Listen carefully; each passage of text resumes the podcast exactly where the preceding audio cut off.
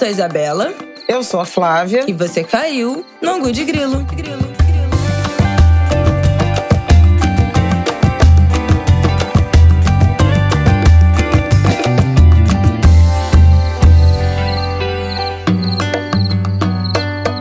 Oi, gente! Boa semana para vocês! Hoje eu vou perguntar se vocês estão bem, porque semana passada esse episódio, meu Deus do céu, né? Foi puxado. Mas já quero começar agradecendo a todas as mensagens que a gente recebeu.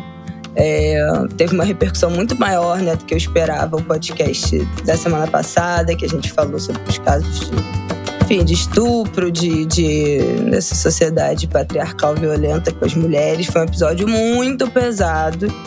Mas agradeço a companhia na indignação. É, foi muito bom ver que vocês também estavam indignados, que vocês também é, se abateram com essas notícias, né? Dá a sensação de que a gente não está sozinha.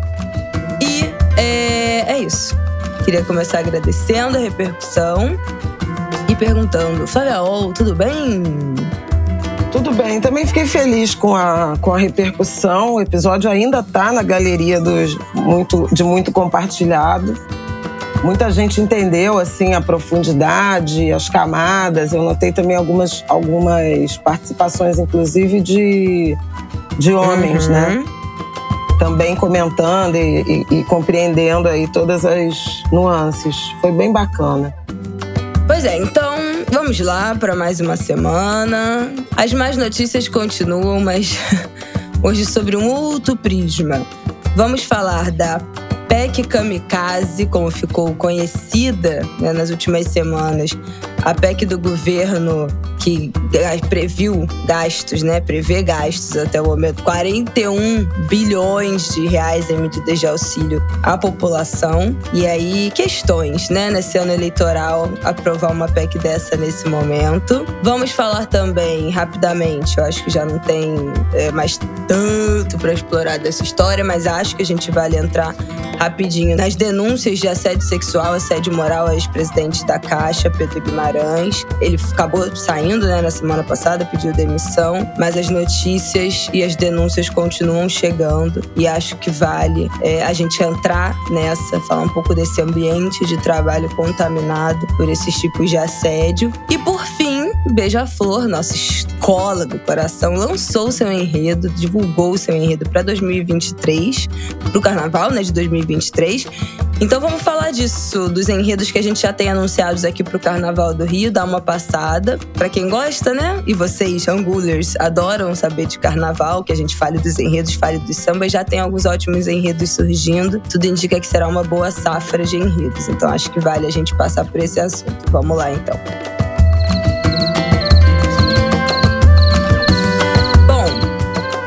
Começar então, Flávia com a PEC Kamikaze, vou falar aqui nos principais pontos dessa PEC, que deixou todo mundo meio desconfiado, né? Há três meses da eleição, uma proposta que prevê esse gasto de 41 bilhões e 200 milhões de reais com medida de auxílios para a população, que inclui o aumento de 400 para 600 reais mensais no Auxílio Brasil e previsão de cadastrar mais de 1 milhão e 600 mil novas famílias no programa, a criação desse voucher de mil reais para os caminhoneiros autônomos, ampliação também do valor do auxílio gás, um subsídio para os estados para ajudar, né, para subsidiar o transporte gratuito de idosos, também um auxílio para os taxistas, se registraram até 31 de maio de 2022, também um repasse ao programa Alimenta Brasil, que prevê a compra de alimentos produzidos por agricultores familiares e também um subsídio para o etanol, para tentar manter alguma competitividade no valor do etanol em relação à gasolina. Hoje em dia a gente já sabe que é, se botar na ponta do lápis, né, o gasto, custo-benefício, o rendimento não vale mais a pena abastecer com etanol. A gasolina acaba tendo um desempenho superior. E esses benefícios foram aprovados nesse pacote, nesse gasto de 41 bilhões a três meses da eleição, que deixou todo mundo meio assim. Foi aprovado, óbvio. Foi por unanimidade, né, mãe? Praticamente só o Serra votou, só o senador José Serra de São Paulo, PSDB, votou contra. Né? Foram, em primeiro turno, 72 votos a um porque não tem muito o que fazer, né? É, aí há controvérsia. Não, mas é... E em segundo turno, 67 votos a um. Mas é porque é muito difícil nesse momento em que a gente sabe que a população está passando fome, né? Que, o, que a inflação está absurda, a inflação dos alimentos absurda, que o poder de compra reduziu muito nos últimos anos. A gente sabe que é uma medida eleitoreira e quero que você fale mais disso. Mas assim, como é que diz não? Né, para aumentar o Auxílio Brasil, a gente sabendo que 200 reais faz muita diferença na alimentação. A gente tem falado de fome, a gente tem visto dados contra a fome. Como é que, que vota não para uma medida que vai aumentar o auxílio dessas famílias nesse momento agudo de crise que a gente está vivendo? É uma sinuca de bico, né? É, os senadores foram, digamos assim, coagidos né, a, votar, a votar a favor justamente porque a tática política, o debate político no Brasil né, é, no Brasil do bolsonarismo, não tem racionalidade, civilidade, né, nem obedece a critérios técnicos. Então, por medo de sofrerem ataques nas redes né, e acusações de que votaram contra uma, uma ajuda, uma transferência de renda para os mais pobres, todo mundo acabou votando a favor, inclusive senadores de oposição. Mas não deixa de ser absurdo, quer dizer, o, o projeto ele é um absurdo do ponto de vista fiscal, né? É um absurdo do ponto de vista eleitoral, que abre uma brecha para despejar dinheiro para a população num prazo que a legislação eleitoral já não mais permite, justamente por conta de abuso de poder econômico. É um absurdo constitucional, porque você está mexendo na Constituição para instituir estado de emergência, esse amplo programa de, de transferência de renda, né, com objetivos, obviamente, é, eleitoreiros, Fiscalmente, ele é irresponsável do ponto de vista de contas públicas, porque é rombo em cima de rombo. Prova disso aqui na, na sexta-feira, né, no dia seguinte à aprovação, o dólar chegou a R$ 5,32, fechou em 5,32. Pois é, depois ainda quero perguntar disso. Porque isso, em se sustentando, né, uma mudança de, de patamar do dólar, você tem pressão na inflação. Uhum. Nos combustíveis nos alimentos. Porque é isso, né? Tem mais, muita gente né? falando que é um tiro no pé, porque essa medida, três meses de eleição, mostra um desespero e uma instabilidade que causa mais instabilidade no mercado, desvaloriza ainda mais o real e aí, portanto, aumenta o dólar e aí pressiona, aumenta a inflação e aí aumenta o preço dos alimentos e aí aumenta os combustíveis. Então, assim, na, no fim das contas aí aumenta os é, juros, no fim das contas né, dá a taxa de tipo juros tipo assim, para enfrentar a inflação. É um, eu não sei se dá para dizer que é um zero a zero, né? Tipo, se o nossa, se pressiona tanto o aumento do dólar e o aumento da inflação que esses 200 reais de diferença no Auxílio Brasil deixam de fazer diferença. Acho que não necessariamente, mas também não é uma medida isenta de consequências. E é assim, ela é do ponto de vista fiscal, legal, né, constitucional ou eleitoral, irresponsável. Até tem tem juristas, especialistas que apontam a irresponsabilidade né, dessa medida e a ilegalidade, inclusive com risco de algum tipo de, de arguição, de questionamento no próprio Supremo Tribunal Federal. E ela é, do ponto de vista social, uma aberração, porque é um desenho muito mal feito. Né? Quer dizer, o mesmo governo que no ano passado, quando a oposição se movimentava para mexer na, na proposta, né, na medida provisória, é, quando da aprovação do Auxílio Brasil, que o Auxílio Brasil ele, ele sepultou o Bolsa Família, uhum. né, e foi instituído por medida provisória, coisa que a gente não faz em política social. Política social é planejamento, é lei, é longo prazo. Foi instituída é, em medida provisória e quando? Porque o Congresso tem um prazo né, para aprovar a medida provisória. Ela entra em vigor imediatamente e o, e o Congresso tem um prazo para aprovar. Naquele momento, bancadas de oposição já defendiam esses 600 reais, já defendiam algum outro tipo de modelo, justamente por compreender que havia esse aumento da inflação, esse empobrecimento, miséria, fome, tudo mais, e inclusive montando né, mecanismos para que o, o, o, programa, a política social Auxílio Brasil, fosse uma política de, de longo prazo e não vigente só até o fim de dezembro é, de 2023, de 2022. Enfim, tudo isso estava posto e o governo brecou né, incluindo então o ministro, agora deputado João Roma, que era o ministro da Cidadania, dizendo que não tinha condições de oferecer aquele valor, etc. Quando chega agora, a três meses das eleições, ou a menos de três meses, pouco mais de três meses das eleições, agora são três, mas quando começa a tramitar, tem a ver com o desespero de um governo que está muito impopular, né, por conta de inflação, perda de poder aquisitivo, é, aumento da pobreza, que age de uma forma completamente errática, né? atacou os governadores, atacou a Petrobras. Né? Nesse, nesse meio do caminho, a Petrobras já teve mais dois presidentes, já são estamos no quarto ou quinto, depende de como se conte, se contar o período de interinidade do presidente que ficou entre a renúncia do Zé Mauro Coelho e a chegada do Caio Paz de Andrade, teve um presidente interino ali, então o Caio Paz de Andrade seria o quinto presidente da Petrobras no, durante o governo Bolsonaro. Se a gente pensar só nos presidentes da Petrobras que o Bolsonaro indicou, né, é, o que o governo, a União indicou, foram quatro, sendo que três deles no último ano e meio. Então, assim, é, é tudo uhum. absurdo.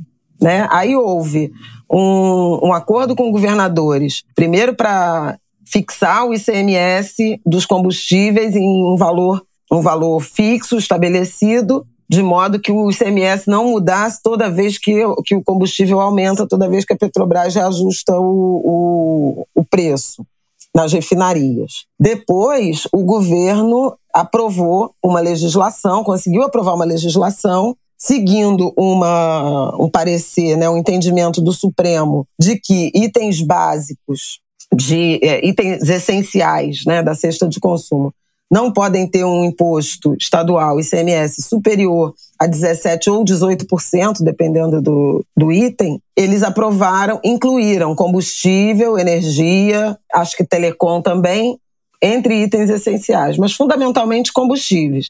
Por isso, desde o início da semana passada, vários estados aplicaram a nova alíquota de ICMS, inclusive o Rio de Janeiro, na, na sexta-feira, para se adequar à nova lei federal, e com isso tentar reduzir o preço do combustível. No caso do Rio, a expectativa é de que tenha realmente uma, um impacto é, relevante, porque a alíquota de ICMS do Rio no, na gasolina era de 32%, mais 2% de fundo de pobreza, praticamente 34% de, de imposto, e caiu para 18%. Então, é, é, a, a, previsão é de que caia até um real por, por litro o preço da gasolina. Por que, que eu estou contando essa história? Porque é, quando se decidiu fazer essa mudança no ICMS, os governadores é, todos gritaram, os secretários de Fazenda, dizendo: olha, vai ter um impacto muito grande na arrecadação dos estados para beneficiar quem tem carro a gasolina, porque o, o, imposto do diesel é sempre menor, nunca, nunca chegou nesse nível, é na faixa de 12%. Então a gente vai é perder a arrecadação sobre venda de combustível fóssil, que beneficia essencialmente quem tem carro, uhum. e é, estamos falando da classe média, né? Não tem o mesmo debate do gás ou do diesel que uh, envolve transporte público, coletivo, uhum. que envolve a movimentação de cargas e tal. E é, essa queda de arrecadação, ela vai impactar o orçamento da saúde e da educação. Por quê? Porque o orçamento da saúde e da educação é vinculado ao tamanho da arrecadação. Saúde é 25% da arrecadação, educação 12 ou 13%, é Estado 12, município 13 ou vice-versa. Se a arrecadação vai cair, se o governo vai arrecadar menos, vai ter menos dinheiro para a saúde e para a educação, né? Por uma, uma conta aritmética. Salvo se ele resolve, ah, caiu o, o ICMS da, da gasolina, então eu vou aumentar o ICMS de qualquer outro produto não essencial mas isso é plausível? O que, é plausível? Não, eu vi gente questionando se essa não era um, uma desculpa Porque a gente sabe que, ah, não, é, reduz a arrecadação, mas é uma redução significativa a ponto disso ser de não reduzir o ICMS ser essencial. É, tem estados que vão perder. Minas Gerais, por exemplo, vai perder 12 bilhões de, de é reais. Aí, galera. É dinheiro pra caramba. Então, sim. Entendeu? Minas também tinha uma alíquota de acima de 30% na gasolina, e isso tem um impacto na saúde e educação. Todos os. Não estou não tô pensando aqui em qualidade do gasto, como é que o governo gasta não, o dinheiro é, que porque isso é, tem que ir para a saúde e educação. Mas, de fato, tem impacto. Porque eu vi algumas pessoas questionando se essa redução seria tão significativa é, nesse orçamento ou se essa era uma desculpa para pressionar para manter o ICMS. Tipo assim, se, ah, sei lá, se fosse no final, ah, nossa, a redução seria de 3 reais, entendeu? Então os caras estão só usando uma é, desculpa é. para manter o ICMS alto, se resguardando nessa saúde e educação aí, é, quando na verdade seria uma, uma, uma fatia muito pequena do que, do que mudaria no orçamento, mas né, pelo visto não. É, dependendo de qual era a alíquota anterior, dependendo do estado, o impacto é muito significativo. Uhum. São Paulo é menor, porque a alíquota de São Paulo eu acho que caiu de 25 para 18. O impacto é 4 bilhões e meio. Mas ainda assim, é muito é. dinheiro. 4 bilhões e meio de um percentual que não vai para a saúde e para a educação. Né? Aí surge a PEC dos combustíveis. O que é a PEC dos combustíveis? Que depois virou PEC Kamikaze. Era é, um projeto para fazer com que o governo, a União, compensasse estados e municípios pela arrecadação perdida com a gasolina para repor as verbas de saúde e educação. Só que aí o, o governo se deu conta de que, bom, então sou eu que vou pagar né, o subsídio que eu tô, em vez de tirar dinheiro do Estado, eu é que vou compensar o Estado, então sou eu que estou pagando é, o subsídio que eu resolvi conceder para a gasolina, né, mexendo na, na arrecadação. E aí veio o senador Fernando Bezerra, que era o relator, um governista conhecido de quem acompanhou a CPI da Covid, e desfigurou completamente. Então era originalmente um pacote de 26 bilhões de reais que iria compensar estados e municípios por conta da perda de arrecadação com a mudança do ICMS para compensar, para reparar a perda dos orçamentos de saúde e educação. Ele limou tudo isso do projeto e inseriu esse pacotaço que começou, que era 26, passou para 38, terminou em 41 bilhões e 200, é, inserindo o aumento do Auxílio Brasil em 200 reais até o fim do ano. Então, assim, também não resolve os problemas de... Resolve o curto prazo, né? Instituindo subsídio ao etanol, tipo assim, uma ajuda para um crédito tributário para usineiro, que não tem nada a ver com pobreza, fome, é, população em situação de vulnerabilidade institui uma ajuda de mil reais para caminhoneiros cadastrados, estimam que são 900 mil caminhoneiros, e né, eu vi você falando que vão ser beneficiados. Até na Globo News, com um gráficozinho na semana passada, que esses mil reais, tipo assim, como dizem popularmente, Não sai é no xixi, né? Que uma viagem... É um tanque... Um tanque de combustível com, com o diesel a, cento, a R$ 6,90, que ele já está mais caro, já passou de 7, para encher um tanque padrão de um caminhão, que é 275 litros, o caminhoneiro ia gastar quase R$ 1.900. Então, assim, mil reais por mês não é nada. Tem um gasto, 5 bilhões e 400 milhões, que vai ser esse subsídio, que não resolve o problema dos caminhoneiros, que não resolve estruturalmente o problema do escoamento de safra, dessa dependência do, do diesel. Não tem nenhuma medida estrutural prevista. Aí, no apagar das luzes do projeto, eles incluíram 2 bilhões para subsidiar taxista, que ninguém nem sabe como, que cadastro é esse? No, no, Auxílio Brasil, por exemplo, no cadastro único do Auxílio Brasil, não está especificado se você é taxista. Então, de onde é que virá é, esse subsídio? Tem 2 bilhões e meio para subsidiar gratuidade de transporte para idosos nos ônibus. Como é que vai ser acessado esse dinheiro? Que prefeituras ou que estados que vão receber esse dinheiro? E por que o subsídio a idosos? Quando você tem, por exemplo, um gasto alto e dramático, há, por exemplo, os trabalhadores por conta própria, autônomos, que não têm, não estão cobertos por benefício social, ou os trabalhadores sem carteira, que não estão cobertos por vale transporte, carteira assinada, e que eventualmente precisam mais de transporte do que idosos que, em tese, têm BPC, aposentadoria e são inativos. Então, assim, do ponto de vista social, é um escárnio. Aí eles decidiram também que vão pagar o auxílio gás, que era no valor de meio bujão, o último era 53 reais, vão pagar o auxílio gás no valor de um bujão para a mesma base. São 5 milhões e 600 mil famílias que recebem. Por que não manter o auxílio gás de meio bujão e oferecer para 11 milhões de famílias? Por que dobrar o auxílio gás para o mesmo número de famílias em vez de ampliar a base e ajudar mais gente? Porque o auxílio gás não alcança nem a totalidade dos beneficiários do, do Auxílio Brasil, que são mais de 18 milhões e vão chegar a aproximadamente 20 com a, a, a promessa de eliminar a fila até o fim de maio. Aqui no Rio, é, 136, na cidade do Rio, 136 mil famílias recebem o auxílio gás de 53 reais a cada bimestre, que é meio bujão a cada bimestre. A Secretaria Municipal de Assistência Social estima que no fim de junho tinha 501 mil famílias Jesus. habilitadas, necessitadas de receber o auxílio gás e que não recebiam. Então, assim, o que, você vai fazer objetivamente que os senadores aprovaram?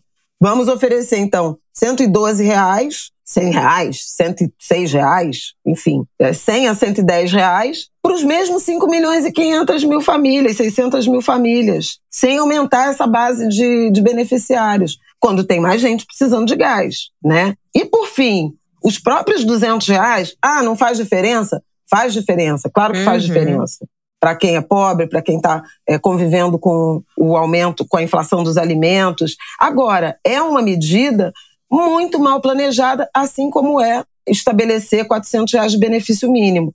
A Tereza Campelo, que é ex-ministra de Desenvolvimento Social e agora está na cátedra, está na USP, né, é pesquisadora, ela estimou que hoje 3 milhões e 700 mil famílias recebem famílias unipessoais, ou seja, moro sozinho, estou em situação de é, dificuldade financeira e recebo o, o Auxílio Brasil de 400 reais. Crescentemente, tem famílias se desmembrando, que inclusive nem usa o cadastro das prefeituras, né? Uhum. Ele, ele, o governo não está dialogando com prefeitura, com o Estado. Então você tem famílias unipessoais em número crescente, aumentando e recebendo ajuda de 400 reais, e famílias numerosas recebendo o mesmo dinheiro, que o governo resolveu nivelar não, por baixo. então, assim, isso. tem família de dois adultos e três crianças que recebem os mesmos 400 reais que uma pessoa que mora sozinha recebe.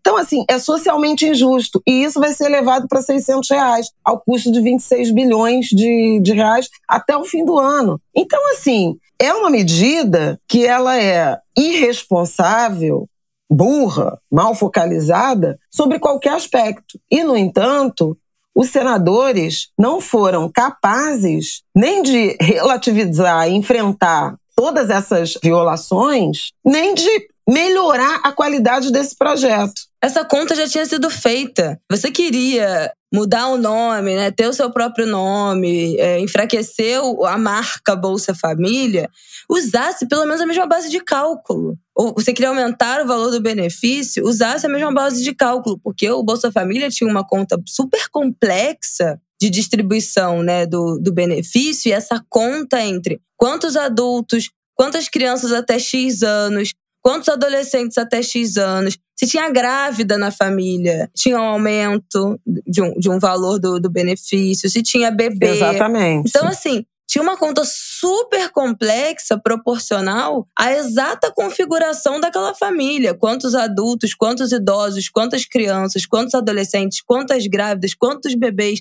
Era uma conta super refinada nesse ponto. Então, apenas por motivos políticos, de uma tentativa de enfraquecer, né, de soterrar essa marca Bolsa Família, cria-se um benefício burro. É óbvio que para uma pessoa sozinha, ganhar um benefício de 400 reais ou 600 reais, obviamente é melhor, essa pessoa vai ter mais condição de comer melhor e tal. Mas é isso, é socialmente injusto, não faz sentido pensando um benefício social universal, né, para, para os brasileiros cadastrados, uma família enorme receber a mesma quantidade de dinheiro que uma pessoa só. Então, assim.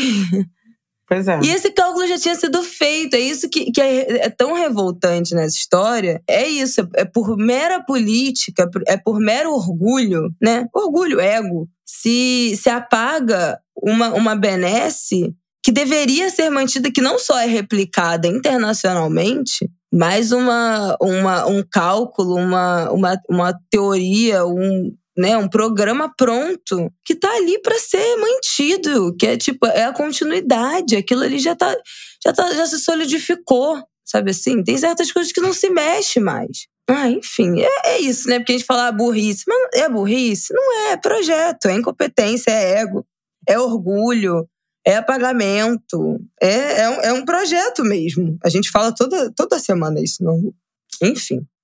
Pois é, eu estou aqui com a simulação que a Tereza Campelo fez, e eu acho bem interessante porque ela fez a simulação já pensando nos 600 reais. Então, todas essas famílias que eu vou listar aqui estão em situação de extrema pobreza. Então, é renda domiciliar per capita abaixo de 105 reais, né? Uma pessoa adulta vai receber, receberia 106 reais de benefício de superação de extrema pobreza e o benefício extraordinário, para chegar ao mínimo de 600 reais, 494 reais.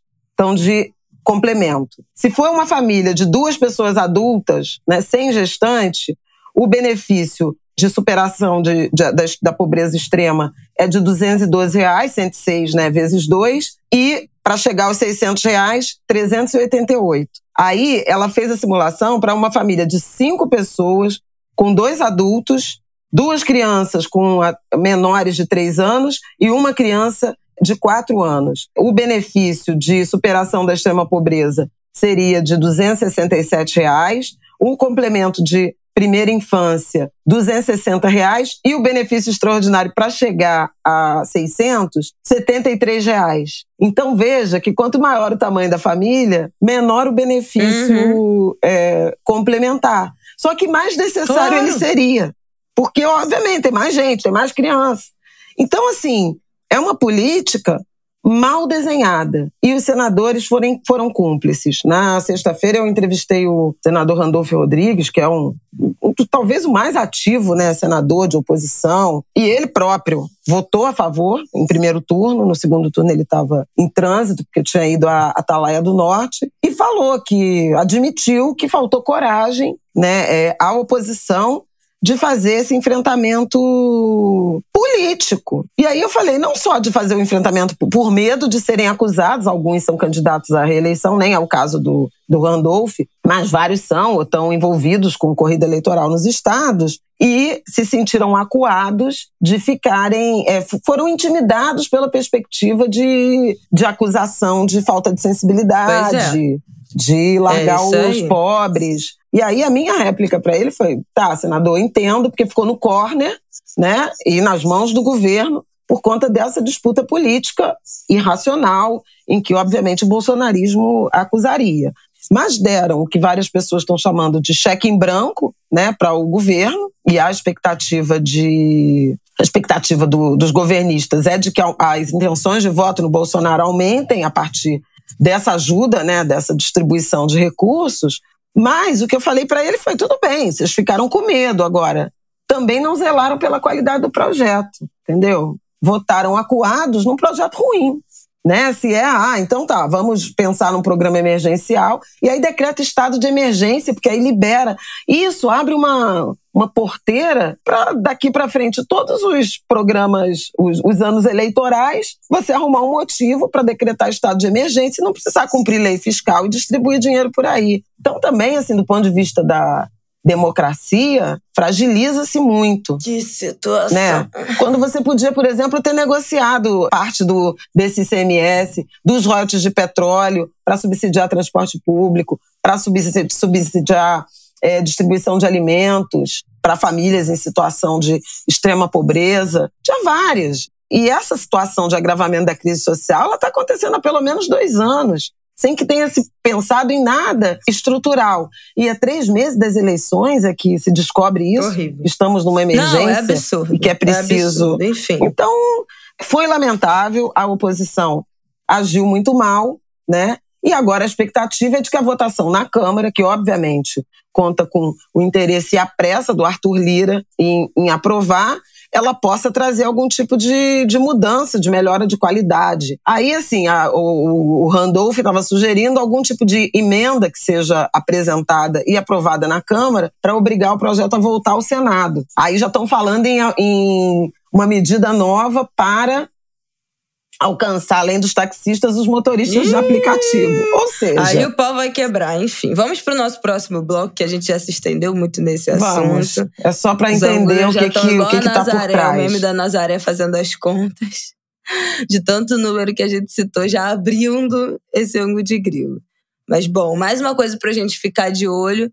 E eu acho que ficar de olho principalmente pensando nas eleições, né? Porque claramente é uma medida eleitoreira e que vamos ver se vai ter algum resultado nas pesquisas, nas, né, nesse primeiro turno, o que, que acontece, o que, que isso vai mexer as intenções de voto, se vai mexer em alguma coisa, como isso pode impactar o resultado das eleições, ou pelo menos o primeiro turno. Acho que a gente tem que ficar de olho nisso, principalmente. Então, e, ah, e na inflação, claro, como é que isso vai movimentar essa desvalorização do real e também a, a alta do dólar, que já está já tá mais do que alto. Vamos que vamos! Bom, eu acho que semana passada todo mundo deve ter visto, né, esse escândalo que foi as denúncias que vieram a público de assédio sexual e moral do ex-presidente da Caixa, Pedro Guimarães. Denúncias inicialmente anônimas de mulheres, depois as mulheres começaram a aparecer. Uma, uma, das, uma das mulheres que passou por isso, que presenciou esses momentos, deu uma primeira entrevista falando: eu quero botar um rosto nessa, nessas denúncias. Relatou como é que elas se escondiam no banheiro, como já chegaram a pular de mesas para se esconder do cara. Depois já apareceram também relatos de assédio moral, xingamentos a funcionários homens, enfim, relatos tenebrosos o Tribunal de Contas da União, da União nessa segunda-feira, a gente está gravando segunda, uma da tarde, abriu uma apuração para dessas denúncias de assédio sexual e moral. Ele deixou o cargo, né, o Pedro Guimarães, na semana passada. Você quer falar alguma coisa sobre o caso específico ou a gente pode puxar esse assunto, esse tema do assédio no trabalho? Não, é, eu queria só é, primeiro dar o crédito né, para o Rodrigo Rangel, do portal Metrópolis, um trabalho jornalístico de, de grande qualidade que ele conduziu, que levou tempo, né? Eles já estavam há uns, há uns meses trabalhando a partir de uma é, informação que tiveram sobre essa situação na Caixa, começaram a apurar, chegar em vítimas e até convencê-las né, de denunciar, de, de, de, contar as histórias da violência de que de que eram vítimas, que vinham sofrendo, e durante essa caminhada, a, a própria decisão de formalizar denúncias anonimamente no Ministério Público Federal, uhum. lá em. Brasília. Eram, primeiro, denúncias objetivas né, desse ambiente de assédio sexual cometido pelo então presidente da Caixa, o Pedro Guimarães, um bolsonaristaço, né, é, que andava com o presidente da República para cima e para baixo. A Caixa, no governo Bolsonaro, ganhou quase um status de ministério né, da área social, por conta do, do auxílio emergencial daquela primeira fase, que a Caixa que operacionalizou o pagamento daqueles 600 reais através de uma conta digital. Todo mundo tinha que ter conta na Caixa para receber esse dinheiro. Isso fez muito bem ao resultado financeiro da Caixa e aproximou muito Pedro Guimarães do Bolsonaro. Ele participou de pelo menos 10 lives já do presidente, inclusive na uma semana antes das denúncias, ele tinha, né, na, a penúltima live do presidente, ele estava uh, do lado. Pedro Guimarães viajava muito com Bolsonaro, inclusive todos esses eh, episódios aí de desastres naturais, de inundações, enchentes, deslizamentos, né, que aconteceram no Brasil todo, é, e a gente falou a beça disso no Angu, Petrópolis, é, Pernambuco, Santa Catarina, enfim. Ele viajava com o Bolsonaro e participava, inclusive, das coletivas, falando do saque FGTS, enfim. Então, era realmente um quadro de governo. Ele foi indicado pelo Paulo Guedes, mas era um quadro que se identificou e que era muito próximo, muito leal ao presidente da República. Juntamente com os episódios de é, assédio, eclodiram também as denúncias de assédio sexual, eclodiram também as denúncias de assédio moral. Então, foi, é, aparentemente, está sob investigação, gestão de opressão, de autoritarismo, de intimidação, de ameaça. Eu falei também com, com funcionários da, da Caixa que diziam que o ambiente era de muita ameaça e quem se insurgisse perdia cargo de chefia, era rebaixado de função. É, algumas pessoas eram promovidas por digamos assim, acobertarem ou por silenciarem. Até me chamou a atenção na sexta-feira que as autoridades do Executivo Federal não se pronunciaram, exceto o vice-presidente Hamilton Mourão que fez uma condenação dizendo que ele falhou, Pedro Guimarães falhou do ponto de vista no aspecto moral, que os resultados da Caixa eram muito positivos, mas que ele falhou no, no aspecto moral. E eu questiono isso de resultado positivo. Resultado positivo a custa de quê? A custa pois da, é. da opressão, é, da saúde mental das pessoas, de um ambiente de, de total assédio, intimidação, agressividade, os áudios que vazaram sobre a forma como ele tratava, falando palavrão, ameaçando, pedindo CPF, ameaçando de perseguição. É, que resultado é esse, né? À luz de você pensar em gestão moderna, que deve levar em conta aspectos de responsabilidade social, responsabilidade ambiental, governança. Que governança é essa que dá resultado financeiro? 60% praticamente dos funcionários da Caixa, numa pesquisa da, da Federação das Associações do, do, do Pessoal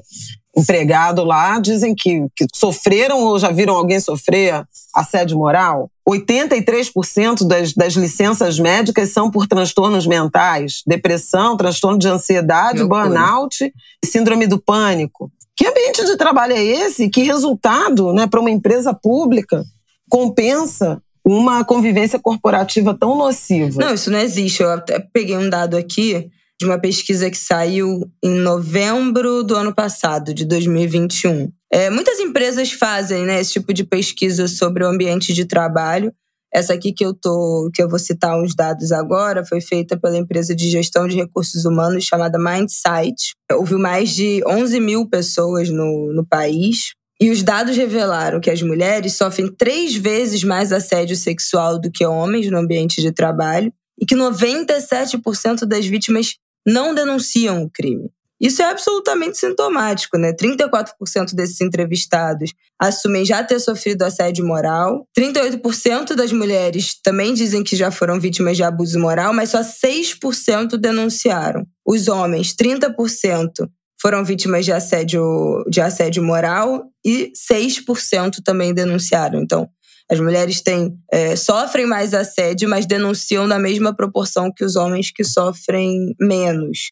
E aqui, ó, os pesquisadores atribuem que esse baixo número de denúncia pode ter relação com o fato de que mais de 65% das empresas não terem um lugar seguro para esses funcionários registrarem esse tipo de reclamação. Então a gente está muito acostumado a ouvir isso, né? Do tipo, ah, vou denunciar, não vai dar em nada. Ah, porque o compliance, ah, isso não dá em nada. Ah, vai no RH e não dá em nada. Porque a gente está acostumado a esse discurso falando da justiça, né? Do sistema, do sistema de justiça é, do país. Ah, mas você foi roubado, ah, vai na delegacia, vai registrar, mas não vai dar em nada, não vai conseguir recuperar, não, vai ter solução. Mas nem em ambientes corporativos, privados, a gente sente que a denúncia tem um peso. E o perfil dos autores desses abusos também foi traçado. Ó. É, 70, 76% dessas vítimas foram assediadas sexualmente por homens e 24% por mulheres. Já no assédio moral, 62% são homens, 38% mulheres. Então, mais uma vez, né, os homens aparecem como os principais algozes, porque mistura aquilo que a gente que a gente falou. Não, isso eu, eu falei no outro podcast. Porque tem um, um, um, um acréscimo, né, de você fazer isso no ambiente de trabalho. acho que são duas coisas que pesam principalmente. A hierarquia, né, é diferente você, no sentido hierárquico, você sofrer um assédio ou moral, ou psicológico, ou sexual, sei lá, numa festa que você vá, entre um grupo de amigos, em situações assim, do seu chefe. Então, tem uma questão hierárquica, que é muito gritante quando essas coisas acontecem no local de trabalho, e o medo de ser demitido, né, gente? Especialmente nesse momento de, uhum. que a gente está vivendo, que a gente já falou aqui, inclusive nesse episódio. A gente está vivendo um, um momento de desemprego ainda muito alto, apesar dos números, né? É, saiu semana passada que o desemprego caiu, mas ainda altíssimo, de muita insegurança profissional. Então, é, por mais que o desemprego tenha caído, não há nenhuma segurança que você vai sair de um emprego e vai conseguir outro. Há tempo de você conseguir não se endividar, né, conseguir bancar suas contas. Se você é uma, uma mulher, por exemplo, que tem filho, que é chefe de família, como é o maior caso de maior parte das famílias brasileiras, você sustenta sozinha a sua casa, você sustenta sozinha a sua família, você não pode correr o risco de ficar desempregada, de não ter dinheiro para para pagar a sua casa, para pagar a alimentação sua e da sua família. Então, realmente, deixa de denunciar, mas a que preço, né? Quanto isso custa da sua saúde, desse adoecimento, dessa vulnerabilidade, porque essas coisas vão escalando, né? Eu acho que é, importante também esse presidente da Caixa, eu duvido, ex-presidente, que ele um belo dia acordou assediando todas as funcionárias e xingando seus funcionários, né? Isso obviamente não é algo do dia para noite. Isso é um crescente. As pessoas vão ganhando poder uhum. e elas vão ganhando segurança de que elas podem fazer isso sem que haja retaliação. Então, quando a gente não interrompe esses processos de cara, a gente teve, né, na semana retrasada, aquele caso do, do procurador de justiça que bateu, que foi filmado agredindo a chefe dele, enfiando a porrada, uma cena horrorosa, uma cena horrível. É procurador de justiça? É, né? Uhum. É promotor de justiça. Procurador municipal Procurador. do município. Uma cena horrorosa. E aí, né, depois desse ápice, dessa, dessa violência extrema, foram ver que as mulheres que conviviam com ele já tinham medo dele. Que ele já era agressivo na fala, que ele já, que ele já chegava com agressividade, que ele era um, um cara que tinha um comportamento estranho, especialmente com as mulheres daquele ambiente de trabalho. Então nunca é um rompante, nunca é um fato isolado, né? A gente tem falado aqui sobre coisas que não são fato isolado. Então, eu acho que é importante a todos nós, né, como colegas de trabalho de outras pessoas e os gestores interromperem esse ciclo assim que eles começam, né? Não dá para esperar chegar num, nesse nível. Essa misoginia, que a palavra é essa, né? Esse esse ambiente de assédio se manifesta desde desde do início nas pequenas coisas. E de fato, o, o, os RHs, de modo geral, as áreas de compliance, não estão preparadas para receber esse tipo de denúncia. A gente viu, tem vários casos, né? O caso da. Outro caso que ficou famoso recentemente, da, é, da Dani Calabresa, que já tinha tentado denunciar a situação de assédio que ela tinha vivido para o compliance, e aquilo ficou empacado, ela foi descredibilizada pelas responsáveis do setor ela não conseguiu inicialmente transpor essa barreira. Os homens são protegidos, né? São estruturas que protegem esses homens. Além de estruturas empresariais, são, são estruturas patriarcais, né? Que falam de toda uma sociedade, não tem só a ver com, com as hierarquias dentro de uma empresa.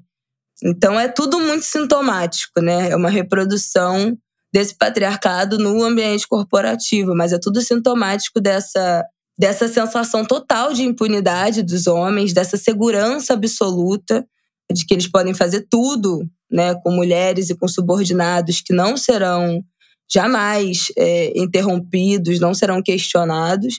Acho que também é, uma, é, é sintomático dessas, dessas estruturas orga, orga, organi, organizacionais. Essa palavra existe? Organizacionais. Essas estruturas Existe. organizacionais de empresas ainda muito pautadas na hierarquia, né? Esse, essa hierarquia que é muito é, segmentada, é muito é, é, aquela pirâmide assim é completa, é uma que é algo que já é inclusive ultrapassado, né? É uma estrutura de, de, de negócio que está ficando cada vez mais ultrapassada. Essa hierarquia entre patrão é, e funcionário nesse lugar também do terror né, psicológico é, que, que entra nesse quesito, nessa hierarquia empresarial. Então, são muitas são muitas microestruturas que, que fomentam esse ambiente muito propício para o silêncio, né? Que eu acho que é, um, que é um marco. E que bom que a gente, infelizmente, né, que isso ainda aconteça, mas que a gente tem visto nos últimos anos movimentos de mulheres quebrando esse silêncio. Acho que o maior referencial talvez seja o Me Too, né, que começou lá na, em Hollywood, uhum. de mulheres se organizando para derrubar homens muito proeminentes, muito bem relacionados, muito poderosos, e alguns realmente caíram assim, no ostracismo profissional. O cara de House of Cards, como é o nome dele? Kevin, né? É, Kevin Spacey. Kevin Spacey. Nunca mais, né? Óbvio que ele ainda é milionário. Ele construiu a sua fortuna nos tempos que ele foi um, um ator é, brilhante, muito bem remunerado. Mas ele caiu, assim, no, no esquecimento. Temos os nossos exemplos brasileiros aqui também. Né, de um ator que também foi denunciado por mais de uma pessoa por assédio e nunca mais teve nenhum papel, foi limado é, da televisão, desses palcos. Então, tem algo acontecendo aconteceu, tem acontecido é, nesses movimentos muito relacionados com os atores, com a indústria da cultura, mas esses bastidores, essas empresas ainda muito tradicionais, muito hierárquicas, e os bastidores também da produção cultural, toda hora surge uma denúncia no Twitter, né, de um produtor cultural que, que já agrediu a mulher, que é assediador, que, que tem denúncia de estupro e continua produzindo os eventos e continua trabalhando como se nada tivesse acontecido, que nunca é responsabilizado, que as mulheres têm, obviamente, medo de denunciar, especialmente as que trabalham junto. Então, é muito frequente, estamos começando a falar sobre isso, fico muito feliz com esse trabalho responsável do Metrópolis, olha só como há jornalismo responsável em todos os veículos e ótimos jornalistas também trabalhando, que encorajou que, que acolheu a denúncia dessas mulheres, que ouviu essas mulheres e também encorajou que elas buscassem a denúncia formal, é, que culminou com o pedido de demissão do, do ex-presidente da Caixa. Que ótimo que isso, que isso pôde vir a público e que essa, esse ambiente foi interrompido por hora, né? Vamos ver também, vamos ver. Para sempre, eu acho que é, seria muito otimismo da minha parte, mas por hora foi, foi interrompido. Vem cá, eu acho também importante para fechar esse, esse, pacote pensar no, no quanto são ineficazes ou podem ser ineficazes os, os mecanismos internos né, de uhum. denúncia. Porque assim, ah, as empresas estão criando compliance, ouvideu, medidas, né, mecanismos de compliance, é, ouvidoria, né, corregedoria, e aí você vê que já tinham as, a, a, já havia denúncias né, de servidoras da Caixa que não foram adiante nesses mecanismos internos de controle das empresas. Então, também não adianta ter isso, fingir que é moderna, criar um 0800, uma linha sigilosa, um esquema de denúncias, se elas vão todas para a gaveta. Né? Então, também tem um cinismo né, do mercado do corporativo que finge que está preocupado com questões ambientais, com questões sociais e com questões de compliance, de abuso na gestão, recebem as denúncias e, e guardam, uhum. né? Efetivamente, porque essas instâncias muitas vezes não têm poder para efetivamente enfrentar, né, os executivos. E, e às vezes são cúmplices mesmo. Sim, é isso. Concordo plenamente. Vamos para o nosso próximo bloco? Carnaval 2023 veio aí? Uhum. Já está vindo aí. Vamos lá, já temos alguns enredos anunciados para o carnaval. Vou dar uma passada nos enredos e aí vou deixar a Flávia Ol falar do enredo da Beija-Flor dela, que ela está empolgadíssima com esse enredo. Já, já há algum tempo, pelos spoilers que a gente já tinha tomado. E já temos ótimos enredos anunciados. Grande Rio já tinha uma suspeita, eu acho que já quando acabou o carnaval, acho que a gente já tinha falado aqui no episódio extra que a gente fez da apuração, e eles confirmaram o enredo vai ser Zeca Pagodinho, mas uhum. num viés de, do ambiente dele, né? Da, da vida dele, da, da cultura popular que está em volta da história de vida do Zeca Pagodinho. Então, ele dá doce de Cosme Damião, o lugar lá em Xerém onde ele tem o sítio é, o samba, as festas populares. Irajá, a Madureira, fé. né? A Portela. Então é, é o, que, o que cerca ele, não é somente o um enredo autobiográfico, nossa, né?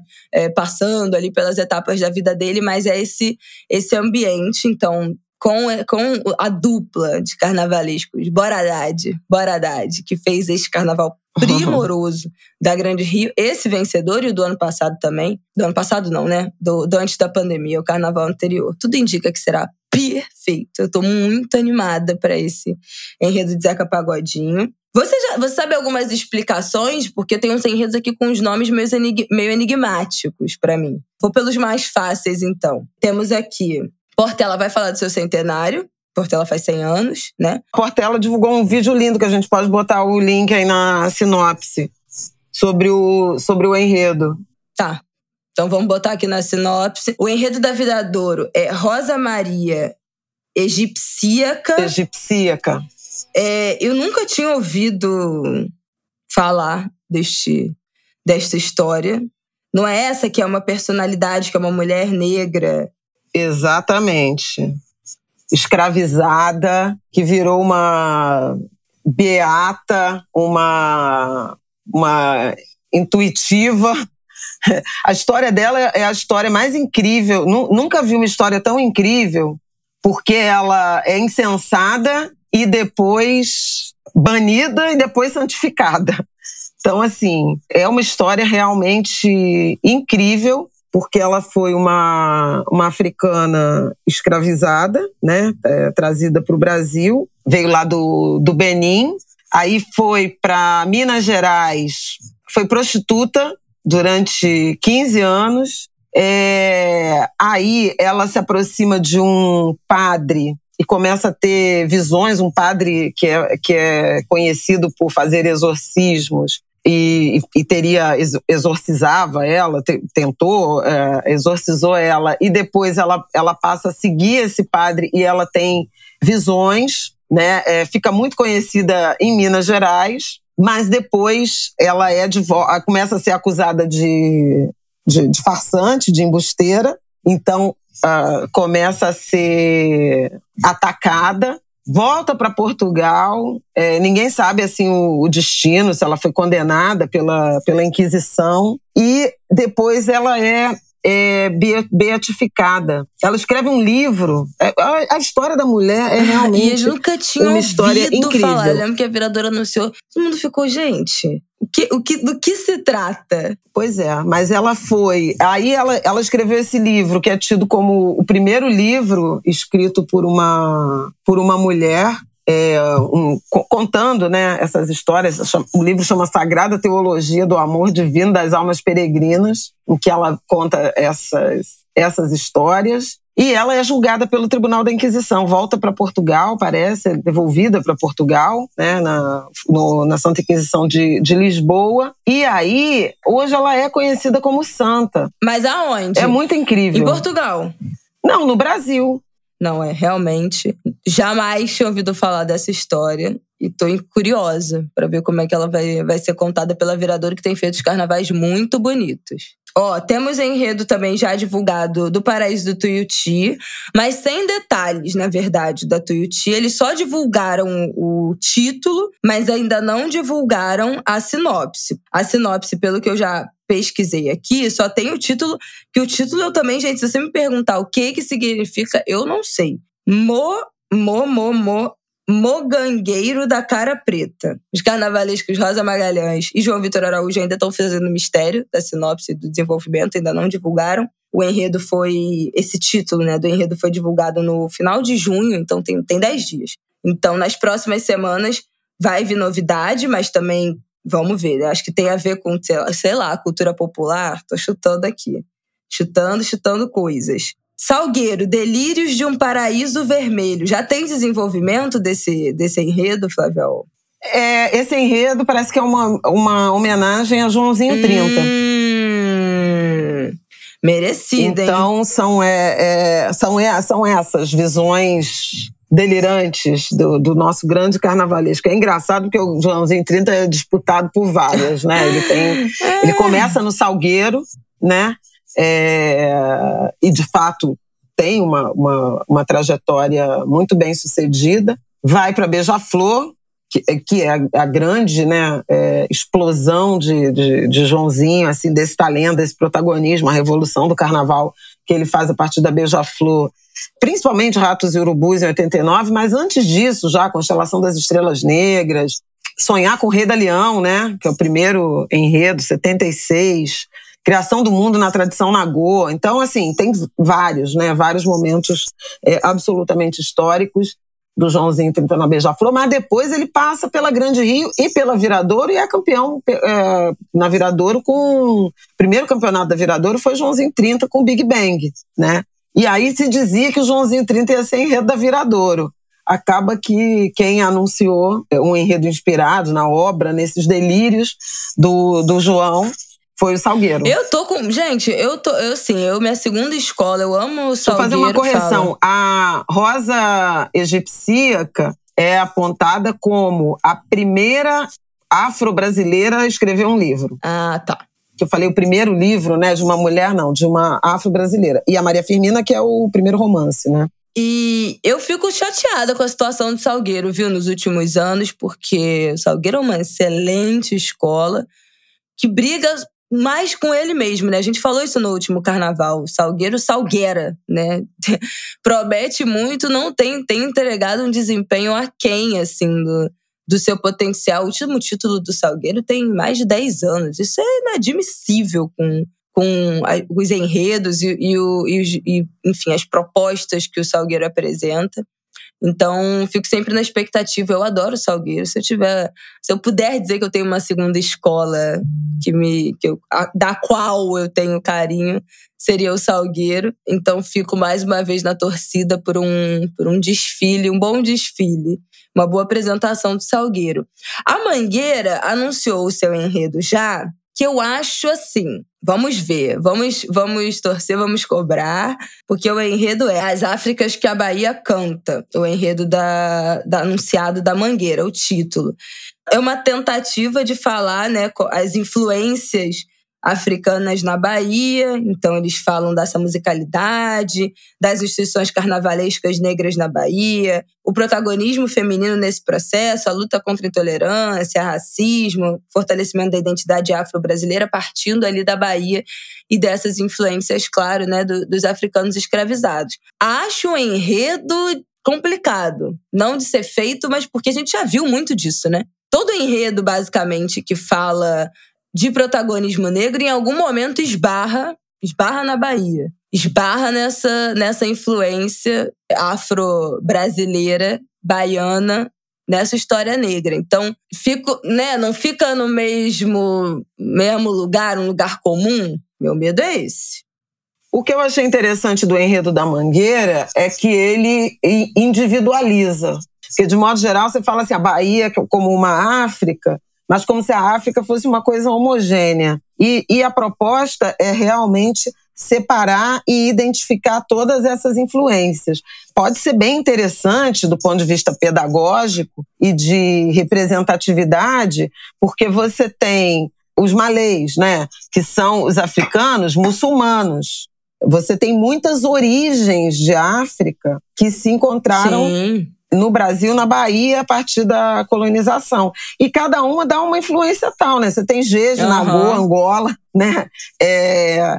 Então, assim, se for por esse caminho, eu acho que pode ser interessante. E a Mangueira tem muita coisa interessante para, enfim, a Mangueira não terá o Leandro, pois é. né? Depois de alguns carnavais, Isso né? Inclusive campeões, né? né? Dois campeonatos. Essa aí vai ser a grande é, expectativa. 2016 e 2019. Então, assim, vai ser uma mangueira sem o Leandro, vai ser uma mangueira presidida por uma mulher uhum. negra, também uma experiência nova, né? A primeira presidente eleita uh, mulher negra, a Guanaíra. Vai ser uma mangueira sem a Esquel, com a Cíntia, então, assim, tem muita coisa para se pois observar é. na Mangueira. Todos os olhos na Mangueira. É, pois é. E a Mangueira é uma escola que desfila muito bem Nordeste, sabe? Nordeste, Bahia. Nossa, aquele. Né? Tem grandes carnavais. A gente pode falar da Betânia, a gente pode falar do.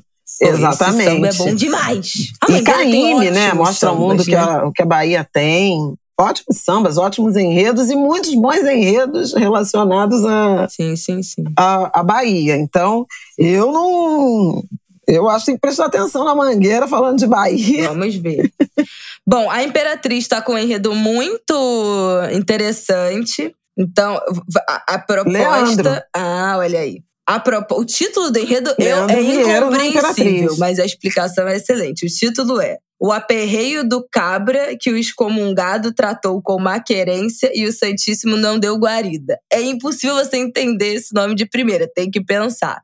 Mas o enredo vai falar sobre os cordéis nord- nordestinos que contavam, que retratavam essas visões do que seria a chegada do Lampião ao céu e ao inferno. Então, fala desse destino do Lampião ao céu e ao inferno e como os cordéis retratavam isso. Acho que tem E essa. nem o céu, nem o céu acolheu, nem o, nem o diabo, então, né? eu, eu acho que pelo, o pelo céu estilo do diabo. carnaval do Leandro tem muito a ver com o cordel, né? Se você pensa na estilo, da estilogravura, o que o, o, o como a, a forma mais barroca assim que o Leandro co- co- é, retrata as figuras, as, as esculturas, é, o opaco, né? Então, eu acho que nossa, eu acho que tem tudo para ser plasticamente um belíssimo, é, pelo menos plasticamente um belíssimo carnaval da Imperatriz que também é uma escola que já está na hora de ter a sua virada, né? A Imperatriz tem feito é, carnavais sofridos aí no- nos últimos. É, ela foi sei lá, rebaixada, né? 20 Voltou. anos, né? Podemos dizer. É, voltou, né? É, Ela foi rebaixada em 19, no Carnaval de 20 foi campeã com o enredo, com o Leandro, né? Como carnavalesco. O Leandro, aí 2022, ele, ele não pôde fazer a Imperatriz porque Imperatriz e Mangueira estavam no especial e, e agora ele deixou a Mangueira e foi para Imperatriz. Eu também acho que esse enredo é, possibilita uma, uma concepção artística que que eu acho que, enfim, é a cara do Leandro. E é engraçado, porque ele. Artística e estética, né? Sobretudo estética. Nesse ano de 2022, o Leandro fez uma escolha estética que não. Não foi marcante para Uhum. Mangueira. Embora o o verde-rosa tivesse presente, até é, verde-rosa saturado, intenso, mas ele usou uma estética meio de caricatura, de cartoon. Que as pessoas não gostaram, os mangueirenses que não, gostaram. não, sabe, ficou um. Ele, eu acho que se esperava, já falei isso por aí antes, se esperava um lirismo, que era Cartola, Jamelão e Delegado, e veio uma, uma estética muito satírica, de humor, né, das caricaturas. E aí não rolou esse casamento. Mas eu acho que esse enredo com Lampião, com essa. Eu acho que tem muito a cara do Leandro, Nossa, concordo com a muito. Isabela. Império Serrano, Arlindo Cruz. Arlindo, que, bom, a gente sabe, bom, um dos maiores Império Serrano de volta, volta ao, ao grupo grupo especi- ao, grupo, especial, ao grupo especial. com intérprete Ito Melodia, que saiu da União da Ilha, chegando no Ah, Império é. Serrano nessa, nessa volta. Ito Melodia também acho que dispensa apresentações, né, gente? Arlindo Cruz. Pois é, a cara da ilha é uma coisa É, assim. menina, foi uma- nossa, foi uma perca. Vai ser, vai ser, Foi uma perca. vai ser curioso, Uma assim. loucura, é, porque nunca o, o pensei. Ito meio que tá pra ilha. Ele não, não cantou só na ilha, ele já cantou em outra escola, mas é, ele tá pra ilha, ou, se- ou se tornou uma referência pra ilha, como neguinho, guardadas as proporções, como neguinho pra beija-flor, né? E o Quinho Muito- pro Salgueiro. muito associada a né, essa que, voz. De- saiu do Salgueiro um tempo e uma Vander Pires pra mocidade, que também deixou a mocidade, que vai pra. Tuiuti. Gente do céu. Isso aí foi inacreditável. Já, já cantou em várias, mas tinha muito a cara da mocidade. Eu sou fã. E assim, eu tenho, até, Tuiuti, né? eu tenho até minhas ressalvas com, com as brincadeiras que o Vander Pires faz cantando, mas ele é uma excelente personalidade. Ele é, É. ele é engraçado, ele é bem humorado, ele tem a brincadeira dele lá do topete. Ele já tinha a cara da mocidade, né? É, É, o jeito é um dele de puxar, ele é um né? Um personagem figurante. total. Então também foi um choque, assim, ele fora da mocidade. É, fiquei passada. Mas Arlindo Cruz, gente, dispensa apresentações, um dos maiores compositores sambistas da história do Brasil. O Arlindo, como você, acho que todo mundo sabe, né? Ele teve um, sofreu um AVC em 2017 e desde então ele nunca se recuperou, né, plenamente. É, mas será homenageado em vida é, pelo Império Serrano, pelo Império Serrano, que volta ao grupo especial, então também há uma expectativa. Grupo especial sem Império Serrano é uma coisa que não dá para conceber, né? É, é um buraco que fica. E tem três escolas que ainda não anunciaram, que é Vila Isabel, Mocidade e Tijuca, ainda, ainda não anunciaram seus enredos. E nesse último final de semana, Beija-Flor de Nilópolis anunciou o seu enredo. Eu quero pegar aqui. Agora, super Fala. interessante, só rapidinho, porque a gente vai ter Portela, Arlindo e Zeca, né? Pô, vai Como ser, enredos. Vai ser brincadeira. A ordem desse desfile, desses desfiles também me interessam muito. Me interessa muito. Bom, Beija-Flor anunciou o seu enredo, título.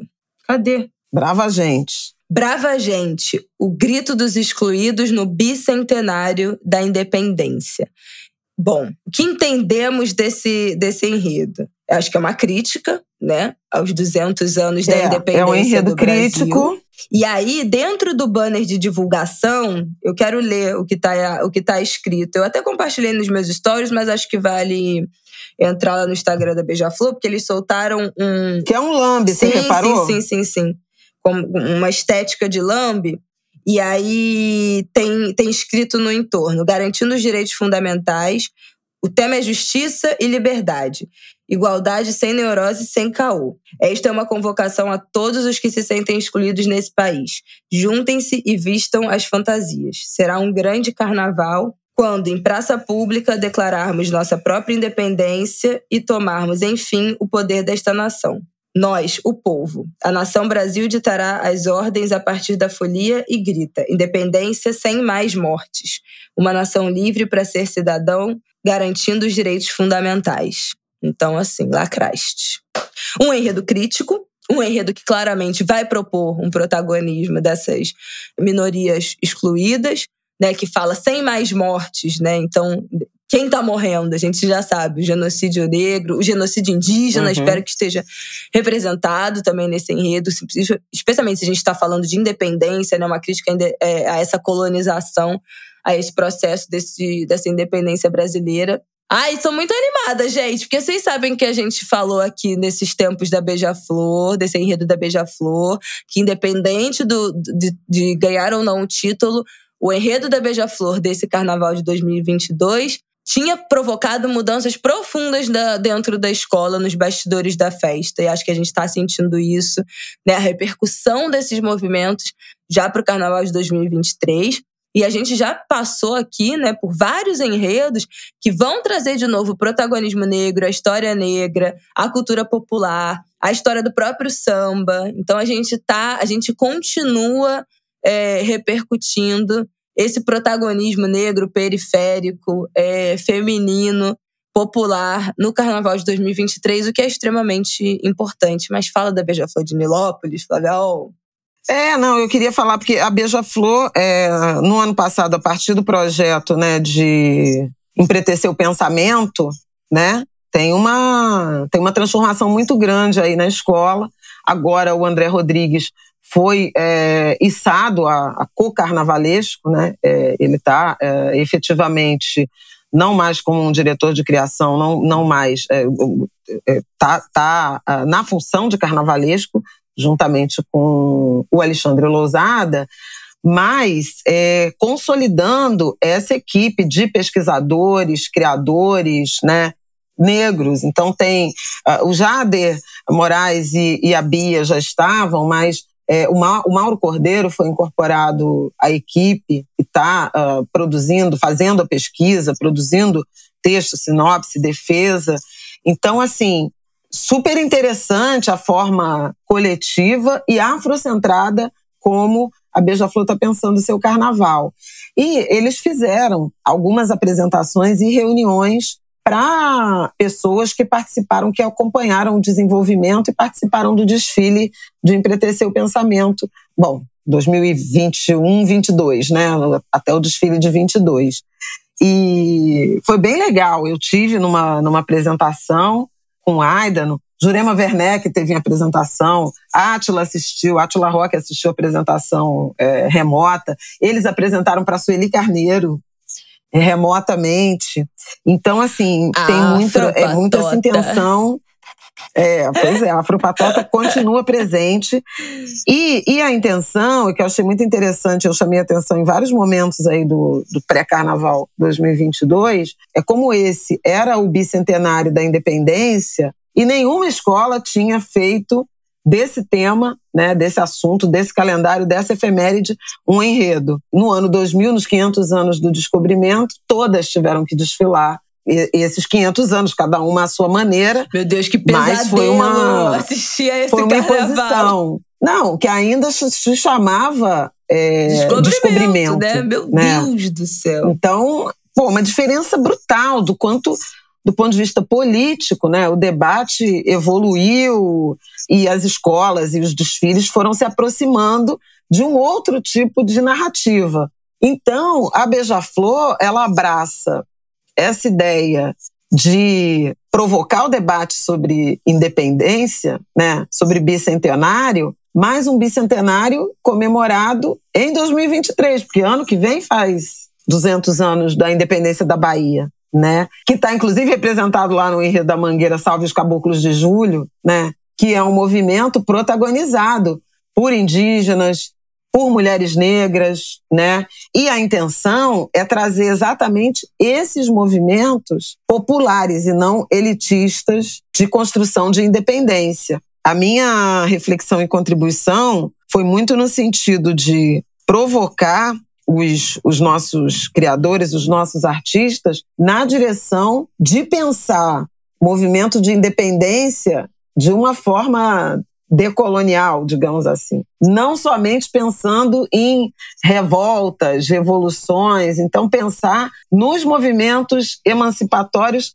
não letais, porque nós não somos violentos. E aí, nesse sentido, você tem cargas de independência, né? busca por independência a partir dos quilombos, a partir das aldeias, a partir do protagonismo de mulheres negras que trabalham na rua, né? que vão para o ganho e compram alforria de filhos e de netos, os movimentos de, de organização previdenciária e de assistência social de algumas profissões, as irmandades das igrejas. Então, assim, eu acho muito importante, torço para assistir no, no Carnaval da Beija-Flor, não somente um movimento de revolução, transformação ancorado em pegar armas, né? em, em lutar nesse sentido, né? no sentido bélico, armamentista, uhum. mas pensar na, nas lutas não letais, né, em que e, e, ancorada muito nessa questão da independência e vida, né, e não independência ou morte, ou independência sem mais mortes é muito interessante, porque o, o, eles estão muito abertos ao, ao diálogo, essas provocações. Eu sei que a Jurema falou muito da questão do protagonismo feminino, que também tem muito apagamento, né? Papel da mulher nesse, nesse movimento de emancipação. E, sem dúvida alguma, dos indígenas. E há uma, uma total intenção de incorporar no enredo essa resistência né, dos indígenas. Precisa. E acho que, especialmente à luz do que, que- aconteceu que nesses últimos anos e o que e o que está acontecendo nesse ano em particular é fundamental Fundamental. É levar para o carnaval as estratégias de luta, né, de, de construção de liberdade ou de reconquista da liberdade pelos povos indígenas. Vai ser bonito. Animada, animada com esses temas. O carnaval tem muito a oferecer de aprendizado, de bagagem, da gente conhecer a nossa história, a história brasileira. E que bom ver o carnaval dando essa guinada, né? É, saindo do descobrimento do Brasil para questionar esse descobrimento, para falar sobre esse outro lado, para falar sobre essas opressões, respeitando a própria história, né? O carnaval é sobre isso, é um movimento revolucionário, é uma insurgência popular. Então, muito animada com esse 2023. Vamos ver se eu consigo ir no desfile, pelo menos, da Beija-Flor. Fica aí o meu repúdio ao, ao carnaval, que não deixa, no dia do desfile, menores de 5 anos, não posso levar meu filho para ver os desfiles ainda, mas Vamos que vamos. A família toda vai no desfile. O que, que eu vou fazer, gente? Vocês não pensam nas mães, não? Alô, alô, conselho do telar. Por favor, um pouco de empatia com as famílias carnavalescas. É, vamos pedir uma eu quero liminar. uma liminar urgente. Não, porque esse ano foi. Você desfilando em 37 escolas, minha sogra e minha cunhada trabalhando os quatro dias de, de, de desfile, grupo de acesso, né, série ouro e especial. Para a criança dar plantão. E eu fico como? Nem pela TV eu consigo ver, porque aí eu vou dormir o quê? Sete horas da manhã vendo desfile e ele acorda às nove, o que, que eu faço? Não, não dá não. Liberdade para as mães. Bom, Vamos que vamos. Temos alguma indicação, Flavial, neste episódio para dar nesse fim de Ango de Grilo 142? Cara, tem a nossa participação domingo que vem na Glocal. Hum, já tá dando. Com a exibição do filme A Juíza. propaganda. pois é, nós e duas. Eu quero indicar... Não, essa indicação aqui eu vou deixar o link, a gente vai mediar uma mesa. Depois da exibição do filme A Juíza, Vamos dar um serviço aqui é, completo. Deixa eu falar o nome aqui certinho do evento. Global Experience, um experimento para imaginarmos futuros. É um evento enorme, gente. Vai ter um monte de mesa, um monte de debate. Vamos deixar o site aqui na nossa sinopse. Vai ter uma parte de, de vai ter uma mostra de filmes com debates depois. E a gente vai participar desse debate depois do filme A Juíza que é um documentário que fala da juíza da Suprema Corte Americana Ruth Bader Ginsburg. Ela foi a segunda juíza confirmada pelo Senado para a Suprema Corte. Mas é uma, é uma juíza histórica, né? Ela morreu em 2020, ela tinha sido indicada pelo Clinton, né, o Bill Clinton, em, dois, em 1993. Era uma, uma mulher absolutamente fundamental na, na Suprema Corte dos Estados Unidos e morreu em setembro de 2020, quando já estava em andamento a corrida eleitoral, e o Donald Trump, quebrando uma tradição marcante nessas indicações de juízes da primeira da, da Suprema Corte, é, que é em ano, em ano de eleição se espera uh, a eleição para o futuro presidente é, indicar ele quebrou essa tradição e ele próprio indicou, sabia que ia perder, uhum. e ele próprio indicou uma juíza conservadora. E aí, bom, e aí, a, é, é, ouçam o helicóptero. Eu ia falar isso. E aí a consequência, ouçam o episódio da semana passada. Ouçam o de grilo da semana passada. Mas nós duas Exatamente. Estaremos lá conversando com a Ana Castro, que é uma, da, uma das mulheres que faz um Instagram Política é a Mãe, que ela é mãe de duas crianças, feminista, doutora, contadora de histórias. É, e nós estaremos lá em dupla fazendo essa conversa, essa mediação. Vai ser a estreia do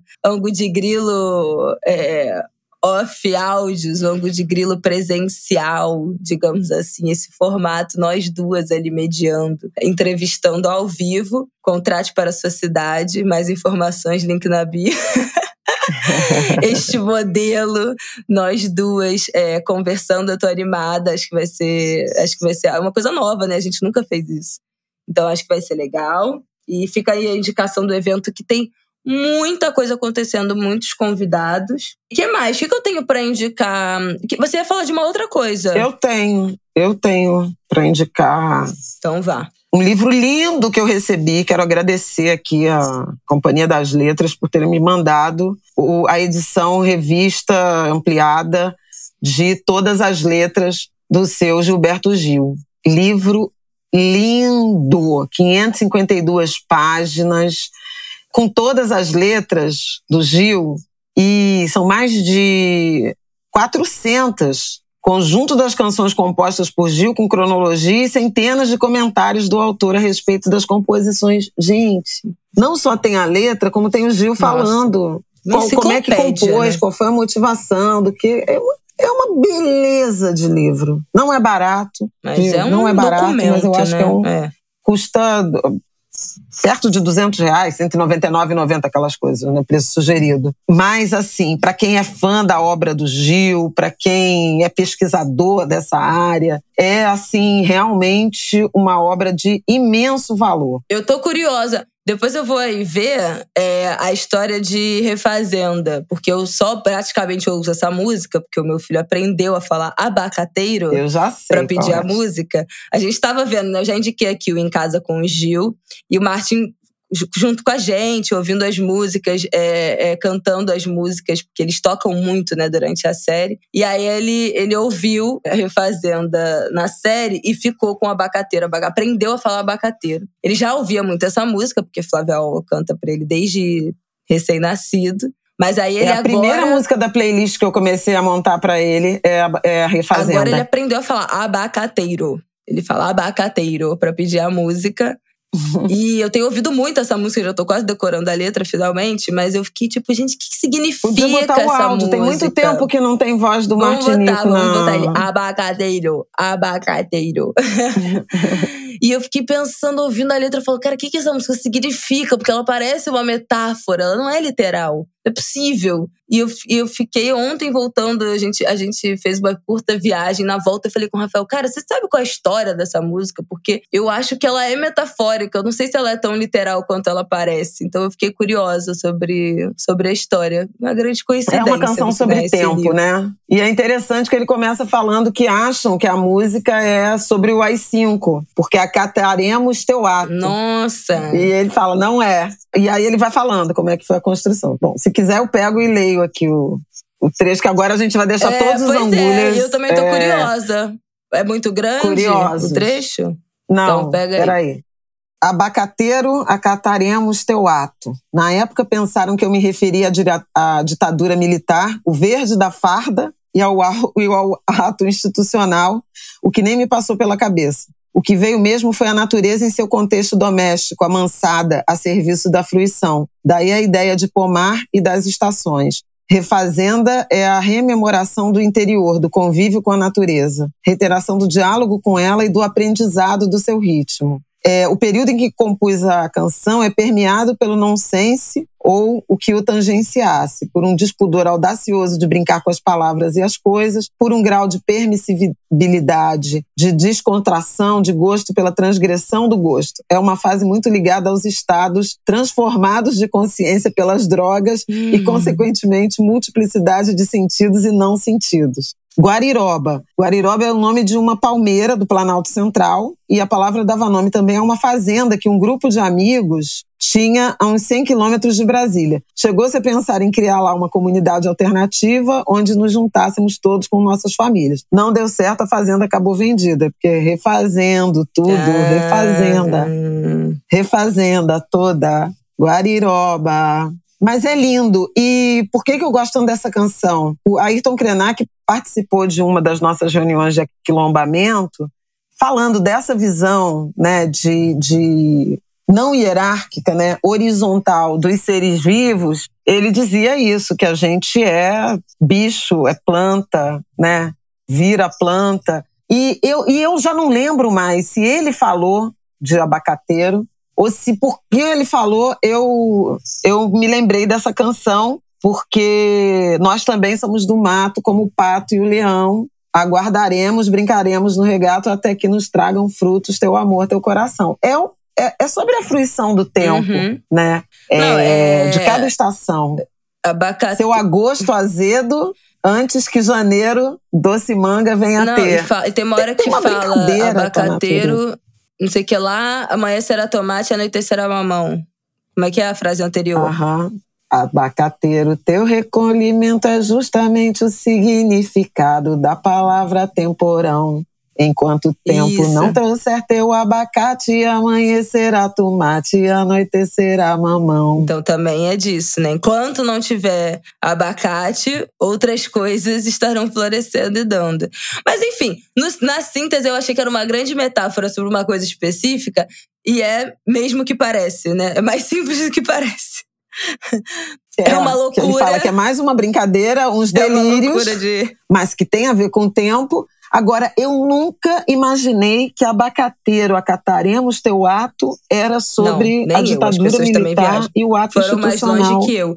E É na série, no, no Em Casa com o Gil, o Caetano. O Caetano não, o Gil cita o Caetano falando isso, de que o Caetano sempre foi careta, que ele não, nunca nem fumou, nunca nem gostava de fumar, não usava nenhum tipo de droga. É, de ilícito e, e, e, ele não. O Gil você falou, não, eu sempre gostava de experimentar. Ele fala uma frase muito boa que eu não vou conseguir lembrar, mas ele fala tipo assim: eu sempre me permiti. Isso tá na os... música Barato Total, que ele fala, do, do barato total. Que, é... é... que o Caetano tem medo de barata, e aí ele faz essa brincadeira com Eu acho que foi total. no momento que alguém escolheu essa música que aí ele conta essa história. Ele fala: eu sempre me permiti, tipo assim, os delírios da consciência. Ele fala, ele faz, ele fala uma frase absolutamente complexa para simplesmente dizer, com um vocabulário absolutamente rebuscado para dizer que ele gostava da viagem do, de, das drogas e o Caetano era super careta. Então, é, a música, o, o, Refazendo é mais simples do que parece a, a interpretação.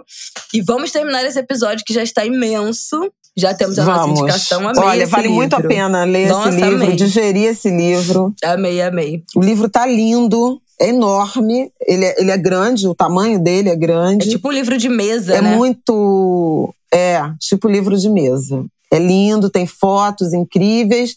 E todas as letras do Gil, e com essas, em, em boa parte, é, muitas canções explicadas né, sobre, sobre tudo. Nossa, vale muito a pena, realmente.